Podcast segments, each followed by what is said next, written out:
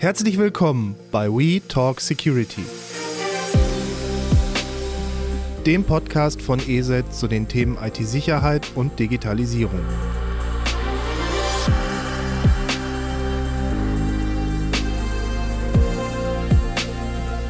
Ja, herzlich willkommen zu unserer aktuellen Folge von We Talk Security. Mein Name ist Christian Luke und es geht in der heutigen Folge um Smart Home.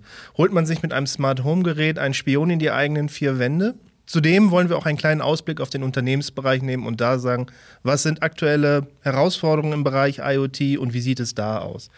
Dazu habe ich mir zwei kompetente Gäste geholt. Einmal mir gegenüber sitzt Markus Bartsch. Er ist fürs Business Development beim TÜV IT zuständig. Hallo Markus. Hallo. Und zugeschaltet aus dem fernen Jena ist uns mein lieber Kollege Thomas Uhlemann. Er ist Sicherheitsexperte bei ESET. Hallo Tommy. Morgen.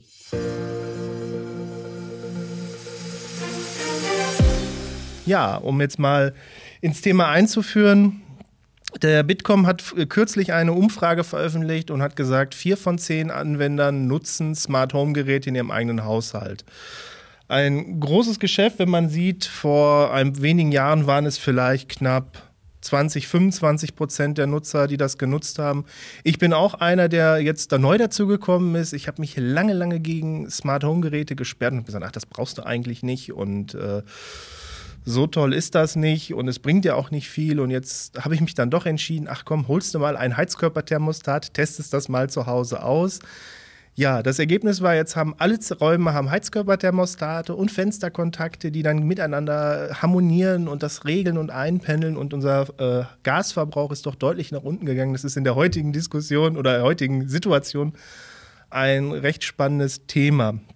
Ja, aber es geht ja auch um die Sicherheit der Geräte. Es gibt ganz, ganz viele Hersteller von bis. Man kann wenig Geld ausgeben, man kann sehr viel ausgeben. Deswegen äh, beginne ich mal mit der ersten Frage an Markus. Äh, wie hat sich denn seit dem ersten Aufkommen von IoT-Geräten, die gibt es ja jetzt schon sehr, sehr lange auch für den Privatanwenderbereich, was hat sich da so getan? Ist das sicherer geworden? Ist es eher noch unübersichtlicher geworden? Ja, wenn wir über die Sicherheit reden, ähm, die ein TÜV normalerweise betrachtet, das heißt also die funktionale Sicherheit, dass sie vernünftig funktionieren, kann man keinen Stromschlag bekommt. Ich denke mal, da sind wir auf da sind wir safe, das passt jetzt recht gut der Begriff, wenn es darum geht, äh, dass vielleicht auch andere diese Smart Home Geräte bedienen können, die es gar nicht bedienen sollen. Also der Nachbar, der Einbrecher oder überhaupt irgendjemand, der im Internet die Dinger sieht. Da stellt man sich so eine Frage, nee, vielleicht nicht. Und da bemerken wir eigentlich auch bei dem Wildwuchs an unterschiedlichsten Lösungsanbietern, äh, dass wir dort, was das die Security angeht, auch wirklich eine Spannbreite haben von, haben sich sehr viele und gute Gedanken gemacht bis hin zu, äh, hier, hier ist aber alles möglich im Sinne von wirklich alles für jeden. Und das ist vielleicht nicht ganz so schön. Das glaube ich. Und jetzt mal die Frage an Tommy. Wie siehst du das in die Sicherheitslage? Ich meine, wir gucken ja auch in unsere Telemetrie. Was hat sich da so in den letzten Jahren getan? Sind jetzt Cyberkriminelle bemühter, in die Geräte reinzukommen? Ist, siehst du da mehr als noch vor einigen Jahren? Durchaus. Also Cyberkriminelle sind ja auch immer faul, wenn man das mal so sagen kann. Äh, man kann auch sagen, sie sind wirtschaftlich orientiert. Also sie versuchen immer mit wenig Aufwand viel Ertrag zu erzielen. Und da sind natürlich die Bereiche, wo sich viele Menschen tummeln oder viel zu holen ist, natürlich super spannend für die Kriminellen. Und je mehr sich natürlich das Smart Home oder das Internet der Dinge durchsetzt, desto interessanter wird es für die äh, Angreifer. Und äh, durchaus sehen wir da einen Haufen Angriffe und die konzentrieren sich da weniger vielleicht auf die Endgeräte als natürlich vorrangig erstmal auf die Schnittstellen, zum Beispiel die Router und so weiter. Ähm, aber natürlich auch gucken die nach Schwachstellen in den Geräten, wobei jetzt Schwachstellen generell nicht unbedingt schlecht sind. sind. Sie werden dann erst schlecht, äh, wenn sie die falschen finden. Ja, also wir haben ja immer wieder auch Meldungen, dass äh, äh ja Lücken geschlossen werden und das sind tatsächlich die guten Meldungen dabei. Äh, die Lücken, die wir noch nicht gefunden haben, die vielleicht schon ausgenutzt werden, das ist eben das, das was die Sache dann gefährlich macht.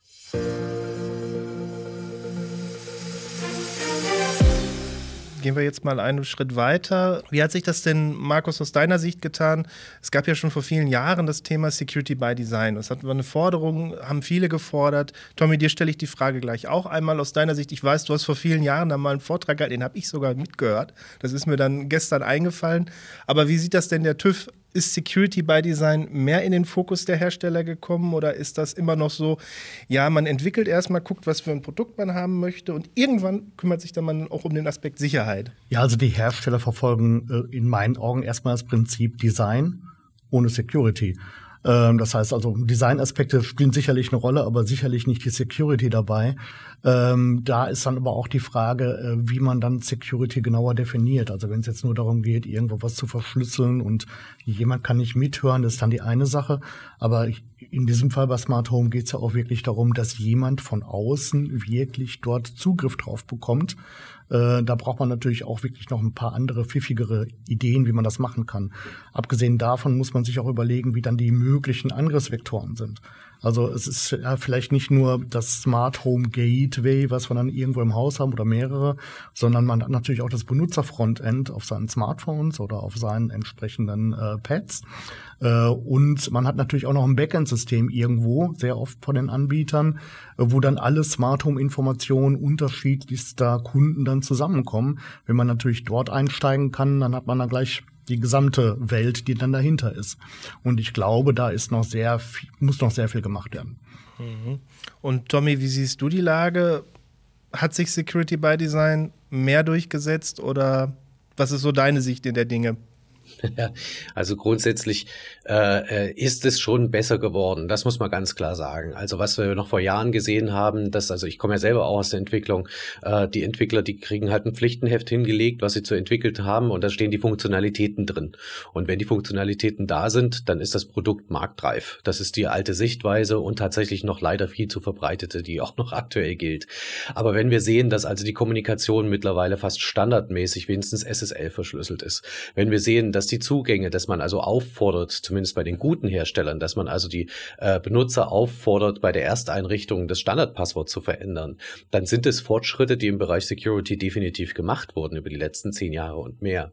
Allerdings reicht das natürlich bei weitem noch nicht und äh, wie schon richtig gesagt wurde, also in dem Moment, wo also dann äh, über das Web zugegriffen wird, das Frontend äh, äh auf dem Smartphone lebt quasi ähm, und ich dann über das Internet, über eine normale Infrastruktur eben auf mein Heim zugreifen kann und auf die Geräte dort, dann potenziell können das natürlich andere Leute auch. Und das ist der wichtige Punkt bei der die Entwicklung, beim Design, immer so ein gewisses, ja, ein gewisses gesundes Maß an Paranoia vielleicht doch mit einfließen zu lassen oder Teams zu beschäftigen, die die Sachen, ja, pentesten, also dann äh, Überprüfungen machen, wo ist was möglich und mit, mit der Paranoia rangehen, vielleicht mit der Denkweise von Hackern und so weiter. Und das machen noch viel zu wenige und haben auch viel zu wenige Hersteller vielleicht als USP verstanden, also dass man das tatsächlich auch promoten kann, dass man die bestmöglichen Sicherheitsüberprüfungen vorgenommen hat. Ja.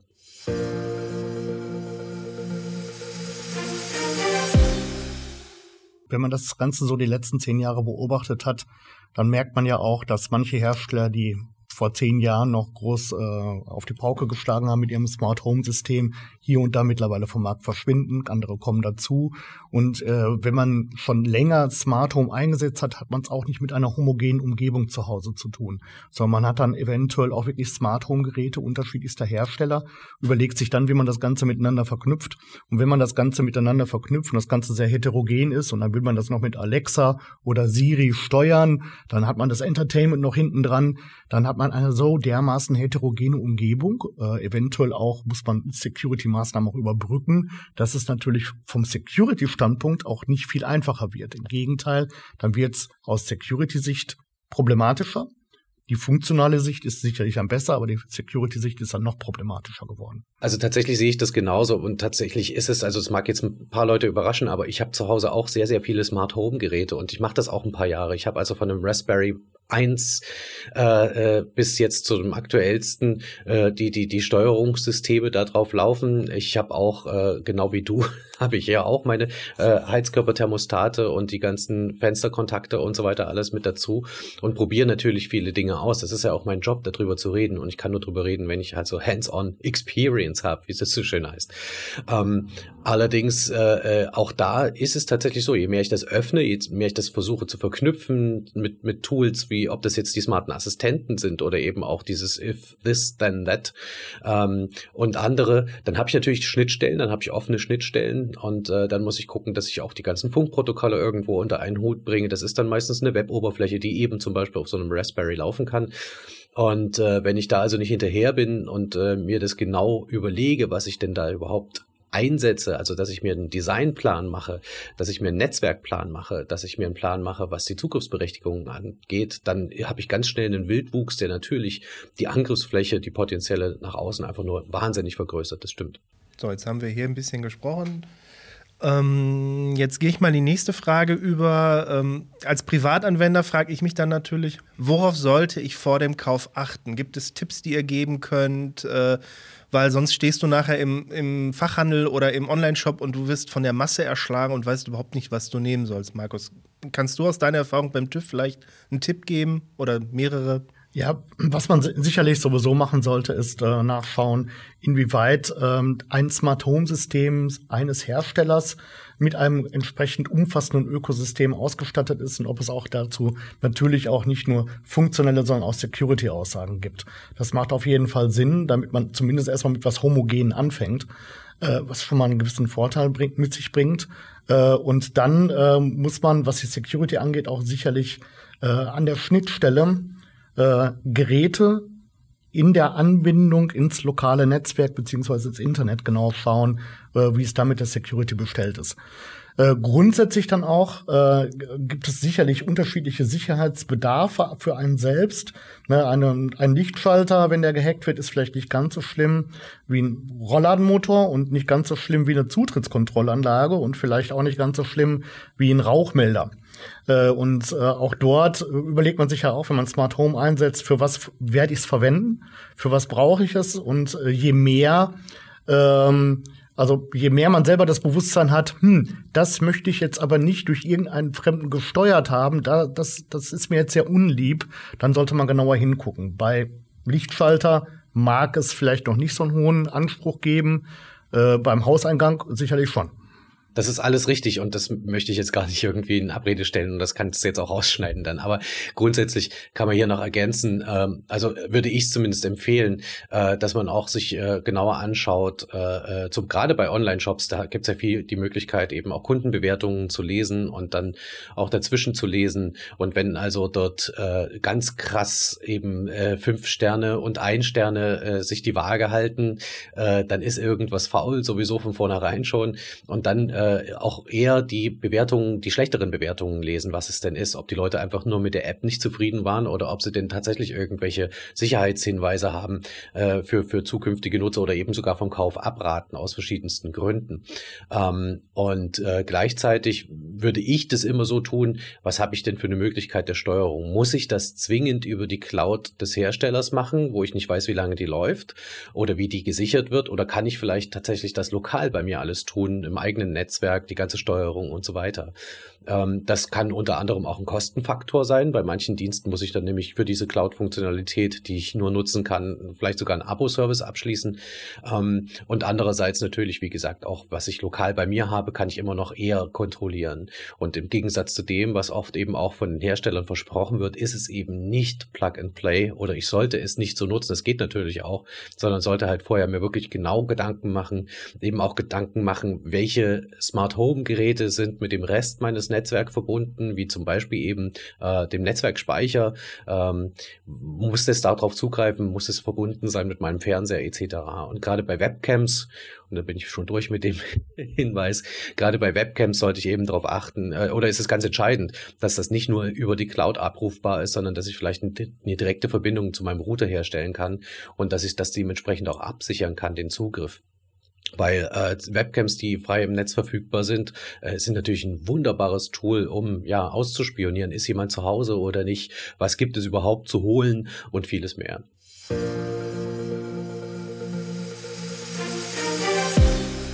Markus, du hattest vorhin gesprochen über Zutrittssysteme, in, wenn ich das im Smart Home nutze.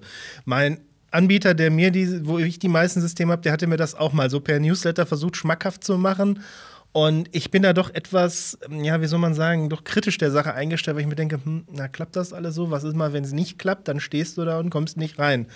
Das ist ja auch relevant, wenn du, wenn wirklich mal ein Versicherungsfall eintritt. Sagen wir mal, bei dir wird eingebrochen, du hättest ja gar keine Einbruchsspuren, wenn das darüber geschieht. Und ein Krimineller wäre wirklich so versiert und hätte die Möglichkeit, da reinzukommen. Du hast ja keine Einbruchsspuren, nichts ja, dann wird es wirklich sehr interessant. Also ich glaube, es gibt noch nicht so viele Einbrecher, die gleichzeitig noch Cyberkriminelle sind. Ähm, entweder sind die eher manuell oder ähm, äh, äh IT begabt. Ähm, aber wenn diese Kombination kommt, also wenn ihr eben diese beiden Begabungen mit sich bringen, dann kann es natürlich sein bei so einer Schließanlage, dass man ins ha das Haus betritt und wieder verlässt und dann wird es sehr schwer, hinter der Versicherung zu erklären, ja, da hat man wahrscheinlich mein äh, Zutrittskontrollsystem irgendwie gehackt von der und der Firma. Ähm, ich glaube, wenn man solche Systeme einsetzt, ähm, weil noch wissen wir nicht, wie die Versicherungen in Masse damit umgehen, weil so etwas noch nicht so oft vorkommt. Aber ich glaube, wenn man so etwas einsetzen will, also biometrische Zutrittskontrollerkennung oder mit dem Handy irgendwie öffnen, sollte man vielleicht, wenn man eine Hausratversicherung abgeschlossen hat und auch gegen Einbruch versichert ist, mal heimlich bei der oder off äh, offiziell bei der Versicherung nachfragen, hm, wie ist denn das? Ähm, äh, ist das versichert und was für Nachweis muss ich erbringen, falls dort dann doch ein Versicherungsfall vorliegt und wir überhaupt gar keine Einbruchsspuren haben? Es könnte mir vorstellen, dass der ein oder andere Versicherer sagt, ja, dann mh, hm, haben wir jetzt aber ein Problem ich, ich habe noch einen viel trivialeren Fall, die wir ja auch schon gesehen haben. Äh, bei den Zugriffs- äh, oder Zutrittssystemen, sprich also auch smarte Türschlösser und so weiter. Wir hatten den Fall in der Vergangenheit schon, dass es einen Serverausfall gab und eine Sicherungsmaßnahme, dass man also nicht aus Versehen im Haus eingesperrt wird, ist, dass die Schlösser dann aufgehen. Das heißt, die Häuser standen alle offen, weil die Cloud ausgefallen ist vom Hersteller. Äh, das gleiche gilt natürlich auch, dass die, ähm, äh, dass die, äh, ja, die Systeme selbst, also das Schloss selbst, äh, dass das ja eine, irgendeine Art von Stromversorgung haben muss. Äh, was ist, wenn die Batterie alle ist? Was passiert dann mit dem Schloss? Öffnet das oder bleibt es für immer verschlossen? Ähm, das sind so Punkte, die tatsächlich auch vorher dann mit geklärt werden müssen, unbedingt.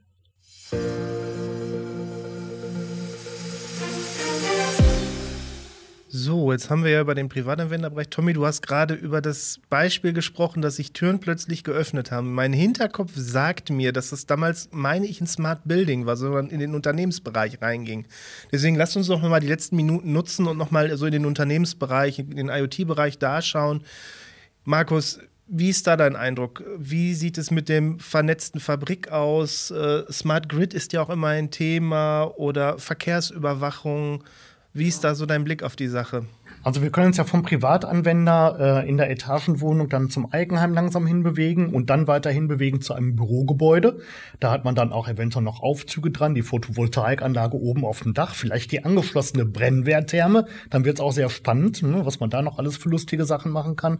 Und wenn man dann natürlich noch weiter geht Richtung industrielles Umfeld und inwieweit ist eine Produktionsstätte, eine Fertigungsstätte gegen Hackerangriffe geschützt, was zum heutigen Zeitpunkt mit einem neuen Cyberbedrohungsszenario aus Russland eventuell dann auch ein Thema sein könnte.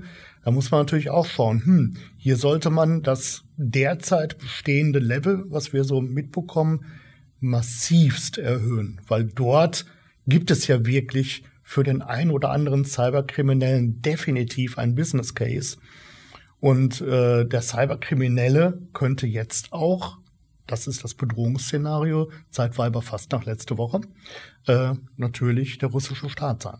Tommy, jetzt kommen wir dann zu Angriffsszenarien. Ähm, du hast ja doch einen tiefen Blick in, in die ESET-Telemetrie. Was sind da so die Trends, die du im Moment siehst? Also die Trends sind tatsächlich äh, Malware-Angriffe, Schadcode, der es auf Router abgesehen hat. Das ist wahrscheinlich das Entscheidendste gerade aktuell, äh, dass Zugänge auch durchprobiert werden und vieles mehr. Also Standardpasswörter versucht werden auszunutzen und so weiter. Äh, wir haben aber in der Vergangenheit auch mit dem Mirai-Botnet schon gesehen, dass eben die vielbeschworenen Webcams genutzt wurden, um Firmen anzugreifen. Und äh, das war eben äh, unter anderem auch in, den, in Finnland der Fall, äh, dass also ein Energieversorger angegriffen wurde, in dem dann eben äh, die Webcams übernommen wurden äh, und die dann eine DDoS-Attacke gefahren haben gegen die Server im Unternehmen und dass dann vier Stunden kein Strom geliefert wurde, keine Wärme geliefert werden konnte. Also die Szenarien sind durchaus real. Ähm, wir haben andere Botnetze wie aktuell das Mosi-Botnet, äh, äh, was äh, Router befällt weltweit über 600.000, äh, die da jetzt befallen sind. Und das Schlimme hierbei ist, ähm, dass das keiner kontrolliert, das Botnet. Das läuft im Autopilotenmodus quasi, weil die Betreiber oder der Betreiber Betreiber hinter diesem Botnet äh, in chinesischer Haft sitzt. Ähm, und wer auch immer jetzt Zugriff dann auf die Command-and-Control-Server kriegt, hat plötzlich eine riesen Bot-Armee. Ja? Ähm, also das ist definitiv da. Dann sehen wir die Angriffe auf äh, äh, NAS-Systeme, Q-Locker damals, der speziell QNAP-Systeme angegriffen hat und dort eben dann äh, äh, Ransomware installiert hat, also Erpressersoftware, äh, die die ganzen Inhalte verschlüsselt und dann Lösegeld fordert. Und das ist nicht wenig. Ähm, und das kommt dann meistens eben entweder über ja manuelle Downloads rein, weil man halt äh, der Klassiker, weil man versucht sich irgendwo Software herzubekommen, äh, zu besorgen, ähm, oder eben über Phishing, wo man Zugangsdaten eingeben soll, weil angeblich AVM irgendwie überprüft, ob mein Passwort sicher ist. Das haben wir auch gesehen. Ähm, gibt mannigfaltige äh, Angriffsszenarien, das wird schon ausgenutzt und äh, klar, äh, wenn ich Infrastruktur angreifen kann äh, in einem militärischen Konflikt, dann ist das für mich auch als staatlicher Akteur spannend, ohne jetzt hier Finger auf irgendjemanden zu zeigen.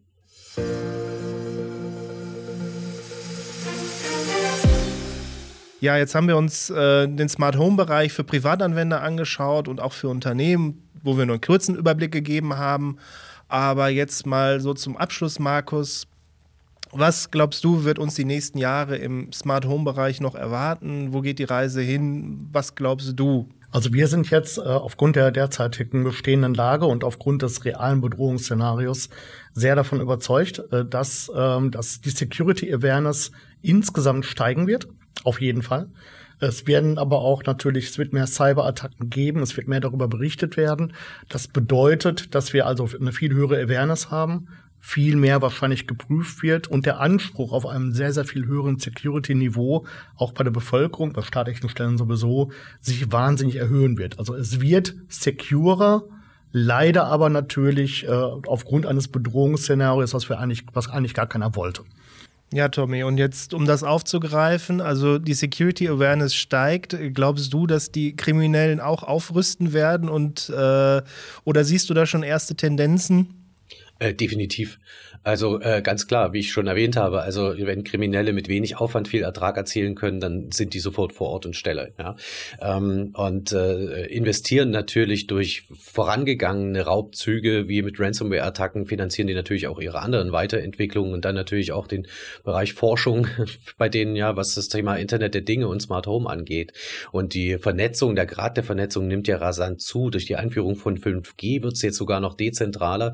Ähm, und das heißt, ich habe also keine zentralen Internetzugriffspunkte mehr unter Umständen wie den Router, den ich äh, speziell abhatten kann äh, vor Angriffen, sondern alles ist plötzlich dann im Internet. Ähm, das macht es natürlich auch für die Verteidigung ein bisschen schwieriger. Das heißt aber nicht, dass da natürlich auch nicht schon Konzepte in der Schublade wären. Ähm, diese, diese zunehmende Digitalisierung, diese zunehmende Vernetzung macht es natürlich für die Endverbraucher nicht unbedingt leichter, aber auch da gibt es Spezialisten, die gefragt werden können.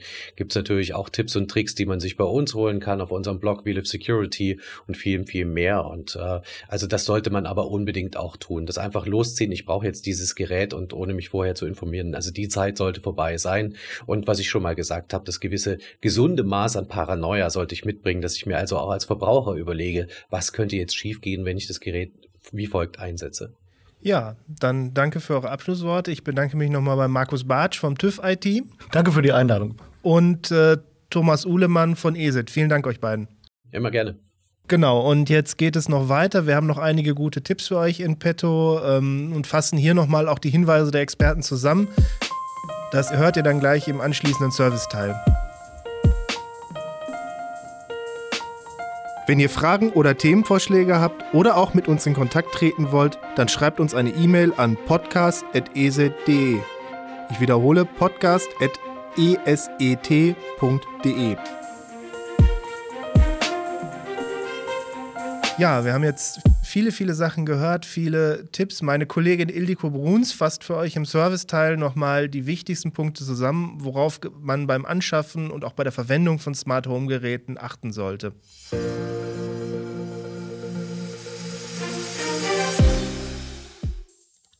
Prüfen Sie vor dem Kauf, welche Funktionen Ihnen im Smart Home wichtig sind, zum Beispiel Sicherheit, Klima oder Beleuchtung. Klären Sie auch, ob der Hersteller seine Geräte regelmäßig mit Updates versorgt und nehmen Sie die Datenschutzerklärung genauestens unter die Lupe. Hier muss der Hersteller angeben, welche Daten er sammelt, speichert und verarbeitet. Die Firmware eines Geräts sollte vom Hersteller automatisch aktualisiert werden. Zumindest sollten Sie über eine Anwendung oder eine E-Mail regelmäßig informiert werden, welche Updates zur Verfügung stehen, um sie zeitnah einspielen zu können. Sichern Sie Ihr Heimnetzwerk ausreichend ab, nutzen Sie dafür aktuelle Verschlüsselungsmethoden und verwenden Sie sichere individuelle Passwörter. So machen Sie es Hackern schwer, Ihr Netzwerk anzugreifen. Auch mit einem Heimrouter kann ein Netzwerk in verschiedene Segmente unterteilt werden. Viele Heimrouter bieten die Möglichkeit, ein separates WLAN einzurichten, in dem nur IoT-Geräte eingebunden werden. Dabei besteht keine Verbindung zu sensiblen Daten oder Geräten wie Computern. Einige Router bieten zwar keine Netzwerksegmentierung an, aber ein Gäste-WLAN, das Sie für smarte Geräte verwenden können. In dem Fall sollte das Gäste-WLAN ausschließlich für IoT-Geräte genutzt und die Zugangsdaten nicht an Dritte weitergegeben werden. Ja, jetzt haben wir hier sehr viel gehört und auch äh, im Serviceteil einige hilfreiche Tipps bekommen. Ich äh, bedanke mich fürs Zuhören und hoffe, dass Sie mit Ihren smarten Geräten in Zukunft noch viel mehr Freude haben werden. Mein Name ist Christian Lug.